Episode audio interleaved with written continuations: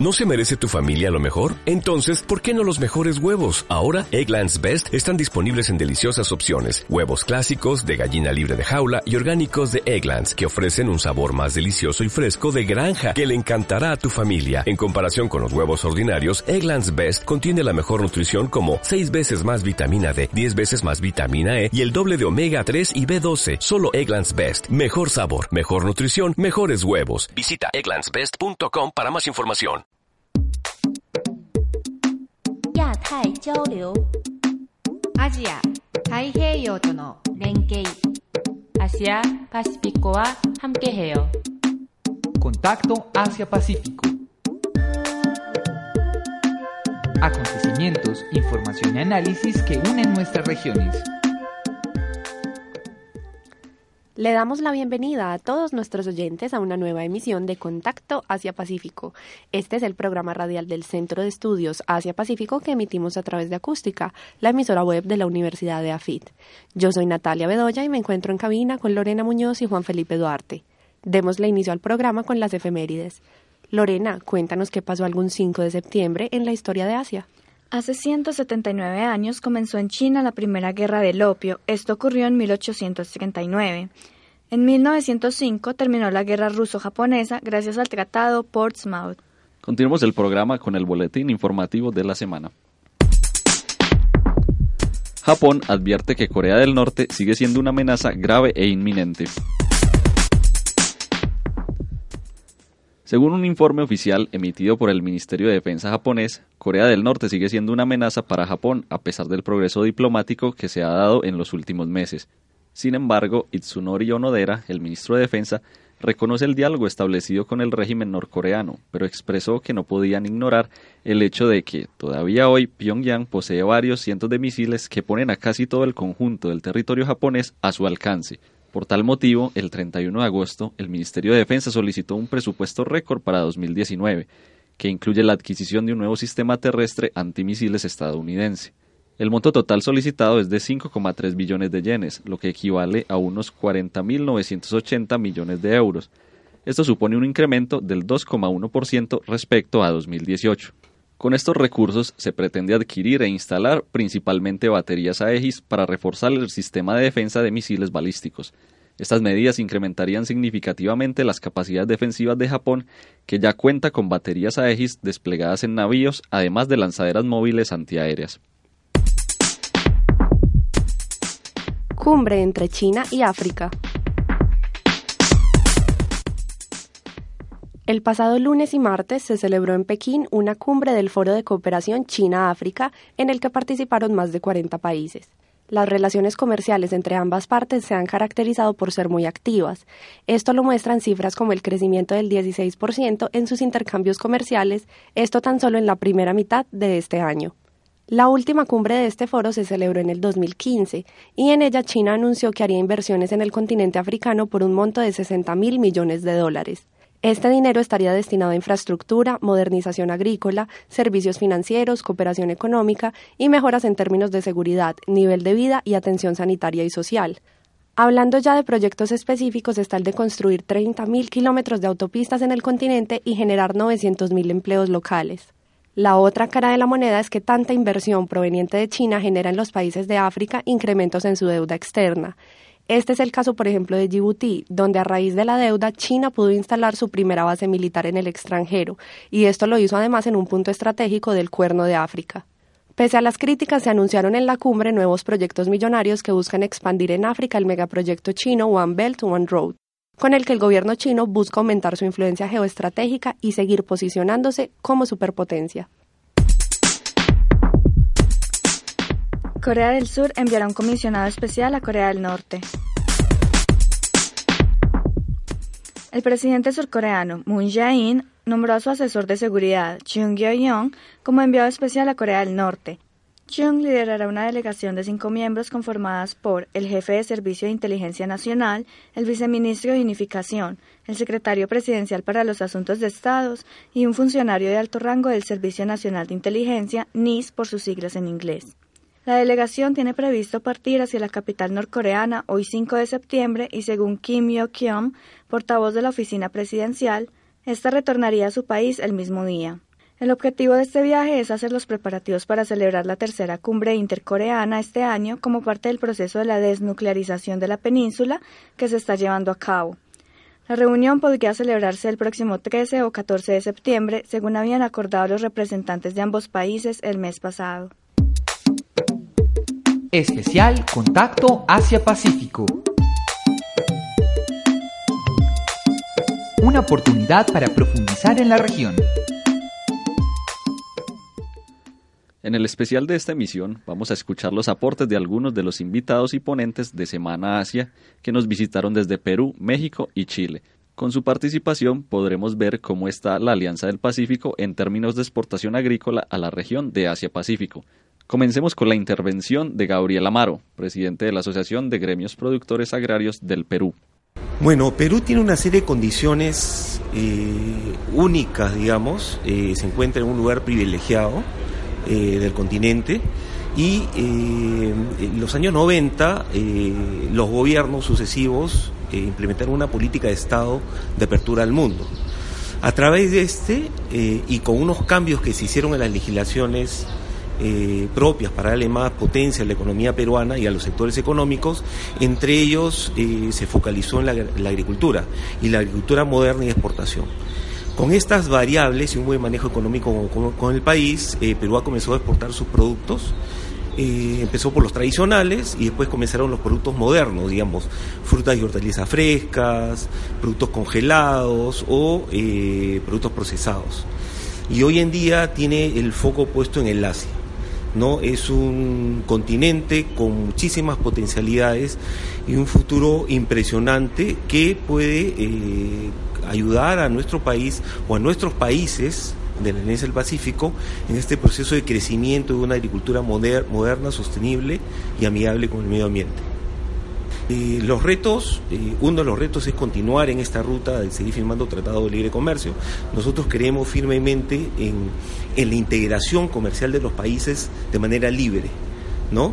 Eh, retos tenemos muchos, porque nosotros estamos en una posición que tiene algunas desventajas. Estamos lejos de nuestros mercados. Nosotros estamos eh, a nuestros mercados, por ejemplo, europeos, entre 20 y 25 días, eh, a China entre 25 y 30 días, al Asia. Eh, entonces tenemos que superar barreras que se superan con tecnología, con innovación, porque lo que vendemos nosotros son productos frescos en su mayoría. Y esos productos frescos tienen que llegar tal cual salen, como si se hubieran recién cosechado de un árbol. Otro tema importante como reto que tenemos en el sector para seguir impulsando nuestras exportaciones agrarias tiene que ver con todo lo que es investigación, desarrollo. ¿No? Eh, esto, eh, este es un mercado muy competitivo. Permanecen en el mercado aquellos que tienen un producto de altísima calidad y un producto eh, que llega con todos los controles fitosanitarios y e inocuos para que puedan ser consumidos. A continuación, José Antonio Galilea. Él es el vicepresidente de la Sociedad Nacional de Agricultura y Gremios Asociados de Chile, quien nos habla en compañía de Francisca Silva, directora del Departamento de Economía Agraria de la Pontificia Universidad Católica de Chile. Me ha parecido un tema muy interesante, el que los países del Pacífico de nuestro, de nuestro continente comiencen a proyectarse cada vez con más fuerza a los mercados asiáticos, que son muy interesantes, no siempre fáciles, pero esto es un tema que nos une porque constituye un desafío ya no solo de cada país, sino también de todo en conjunto. Muy buenos días. Eh, mi nombre es Francisca Silva, soy profesora de la Facultad de Agronomía de la Universidad Católica y muy contenta de estar aquí y participar eh, en este, en este evento que nos interesa muchísimo como forma de eh, lograr mayor integración entre los países de, la Alianza del Pacífico para abordar estos mercados de Asia que, son muy grandes para nosotros, muy interesantes y por consiguiente eh, el abordar de una manera cooperativa creo que es una gran oportunidad. Chile desde hace un, buen rato eh, está proveyendo a, a muchos de estos países asiáticos, China, Corea y algunos otros, eh, de alimentos y de productos del sector agrícola, pero aún con ello siempre hay un desafío nuevo, sobre todo en lo que tiene que ver con los protocolos sanitarios, eh, que suelen ser muy complejos eh, hay que ceñirse a la normativa que estos países tienen. Dentro de los desafíos, o sea, Chile ya tiene un, un grupo importante de, acuerdos de libre comercio con los países del, de Asia-Pacífico. Eh, sin embargo, el, ir penetrando estos mercados, además de todo el tema sanitario fitosanitario, de las barreras que imponen estos mercados, que son muy relevantes de ir levantando para poder aumentar, está el alcanzar las calidades que ellos requieren. Son mercados exigentes, son más exigentes que la mayoría de nuestros mercados. No se puede llegar con productos de, de mediana o baja calidad. Por otra parte, también hay que ir conociendo las necesidades de estos consumidores asiáticos. El, el mercado, como decía, es muy grande y es creciente en el sentido de que hay una gran parte de consumidores que están pasando a la clase media, que está aumentando su ingreso y por consiguiente quieren tener nuevos productos, quieren tener productos eh, que sean sanos, que sean... Eh, eh, ¿cómo se llama?, inocuos en términos de que no transmitan enfermedades. Entonces hay que preocuparse por todas esas características, transmitirles, eh, mostrarles en el fondo la, la, oferta que tenemos, el tipo de producto que tenemos y a la vez eh, tratar de adecuarnos a las necesidades que ellos nos están pidiendo. Escuchemos también a Renato Valderrama, quien se desempeña como director del Centro de Estudios Asiáticos de la Universidad Autónoma de Nuevo León en México. Estamos en este magno evento que ha organizado el Centro de Estudios Asia-Pacífico sobre justamente las oportunidades del campo en la Alianza del Pacífico. Eh, de lo que a mí me tocó eh, preparar es justamente la importancia de, la región eh, del este de Asia para el campo de la alianza y particularmente para, para, para México. Entonces, eh, de lo que yo voy a hablar tiene que ver con, con, tres componentes.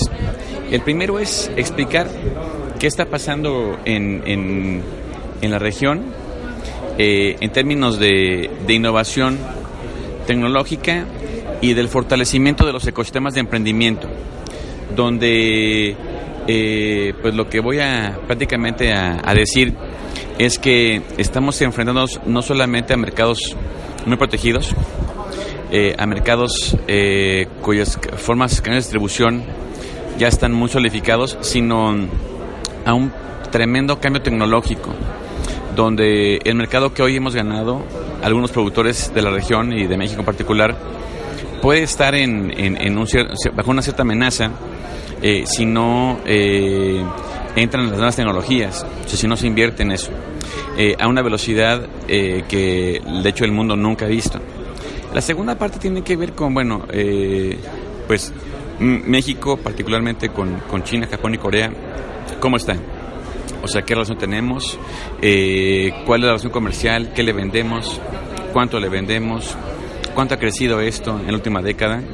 Y la tercera parte son recomendaciones. Recomendaciones que, que, hacemos desde nuestra experiencia de haber ya apoyado a varias empresas mexicanas para llegar allá.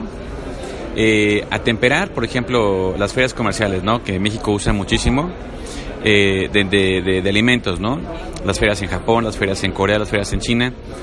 Están muy bien, eh, no hay que abandonar eso, pero eso funcionaba muy bien hace una, una década, ya no funciona igual ya los nuevos canales de distribución, el e-commerce, ¿no? Este tipo de, nuevos procesos toman cada vez más importancia. El hecho de, tener presencia física. O sea, la parte regulatoria está muy bien, que es la que México ha trabajado muy fuertemente, pero la parte de, de promoción y distribución es donde estamos muy débiles. Entonces sí es una oportunidad, como se titula en mi conferencia, pero es una oportunidad que se ha aprovechado, ni dirán a medias, eh, una pequeña parte. Entonces, tratar de lanzar algunas ideas, propuestas, que no solamente le sirvan, obviamente, a los productores mexicanos, sino a los colombianos, a los peruanos y, obviamente, a los chilenos. Y, finalmente, a trabajar en un proyecto, evidentemente, de Alianza del Pacífico, ¿no? Antes de finalizar el programa, queremos invitarlos a que conozcan y asistan a la programación de Vive Indonesia. El evento se desarrolla hoy 5 de septiembre y está lleno de actividades de 9 de la mañana a 5 de la tarde. Tendremos una conferencia dada por el embajador de Indonesia, un panel empresarial de las oportunidades de negocio en este país, presentación de sus regiones, danzas, juegos y otras actividades. La asistencia es libre y no necesita previa inscripción. Las actividades se desarrollan en el auditorio 101 del bloque 35. Agradecemos a todos nuestros oyentes por acompañarnos en una nueva emisión de Contacto Asia Pacífico. Los esperamos la próxima semana con más información de la región. 泰交流。アジア、太平洋との連携。Asia Pacífico a Hamkeheo. Contacto Asia-Pacífico. Acontecimientos, información y análisis que unen nuestras regiones. Hola, buenos días, mi pana.